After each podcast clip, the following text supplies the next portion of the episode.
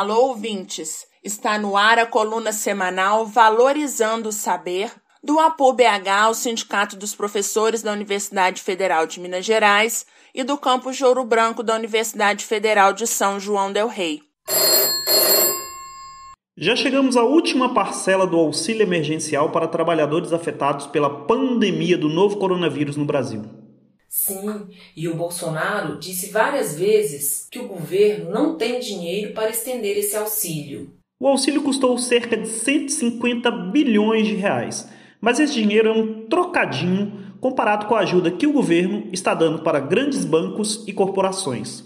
Só com a emenda constitucional 106, proposta pelo governo e aprovada no Congresso, serão transferidos mais de um trilhão de reais para os bancos.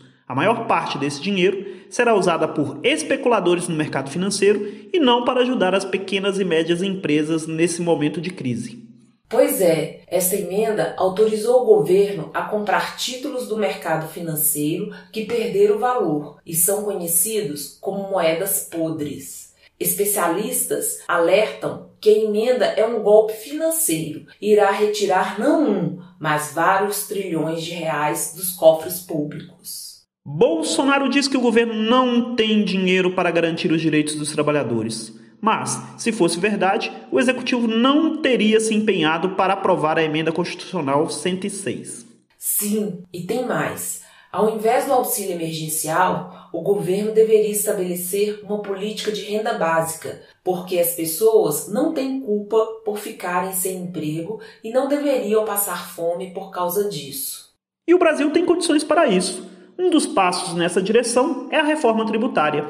Sim, no Brasil, os tributos ou impostos são pagos pelos mais pobres. Em nosso país, boa parte dos impostos incide sobre o consumo de produtos de primeira necessidade. Verdade. De acordo com os dados do Instituto Brasileiro de Planejamento Tributário, do total de impostos arrecadados pelo consumo, 57% são oriundos de gastos com alimentação e habitação.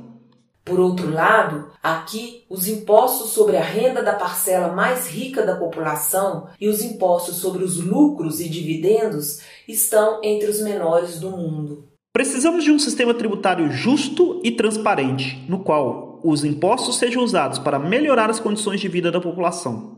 É, mas os mais ricos têm o presidente da República ao lado deles e não vão largar o osso, não. Vamos precisar falar um pouco mais sobre esse assunto.